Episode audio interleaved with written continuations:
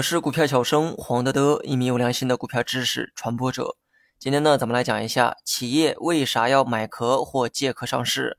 学习了买壳和借壳上市之后，有一位爱思考的网友啊，提出了这样的疑问：公司通过买壳或借壳方式上市的目的啊是什么？难道只是因为正常 IPO 不符合条件吗？首先，我要为这位网友的问题啊点个赞。光看问题呢，我就知道这是一个爱思考的人，是真正想学本事，而不是花拳绣腿的人。给大家几秒的时间思考一下这个问题：企业为啥要通过买壳或借壳上市？首先呢，多数情况下的确是因为 IPO 的门槛太高所导致的，而且正常的 IPO 流程啊也需要花费大量的成本。那么这里面呢，包括时间和金钱成本，而选择买壳上市就容易了许多。也是比较廉价的上市手段。那企业为何非要买壳上市呢？总不能就是为了图个上市公司的身份吧？当然不是哈。你先思考一下正常的上市流程，也就是 IPO 流程。企业为何要上市？当然是为了融资，大白话就是为了圈钱，把新股发出去，投资者购买新股，企业呢就圈到了一笔资金。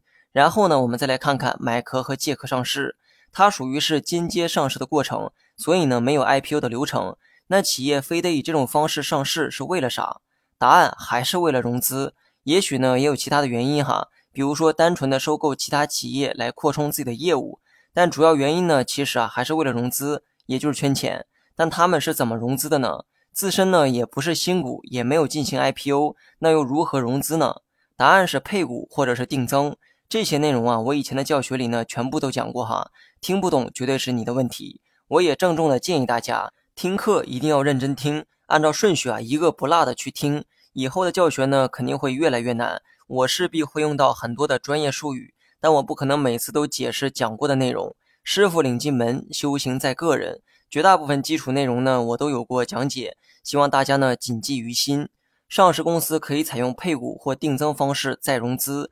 买壳上市的企业虽然无法走 IPO 发新股的流程，但有了上市公司这个身份之后。它可以用配股、定增等方式再融资。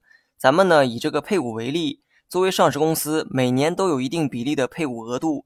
而所谓的配股呢，就是向老股东配售新股。那么老股东花钱购买了这些股票，公司呢就会成功的融到一笔资金。所以啊，买壳或借壳上市，说到底呢还是为了融资，目的呢跟正常的上市啊没什么区别，只不过走的流程啊不一样，最终的效果呢也有一些差异，但目的都是一样的。当一家企业成功通过买壳或借壳方式上市后，大概率就会实施配股或定增的计划。好了，本期节目就到这里，详细内容你也可以在节目下方查看文字稿件。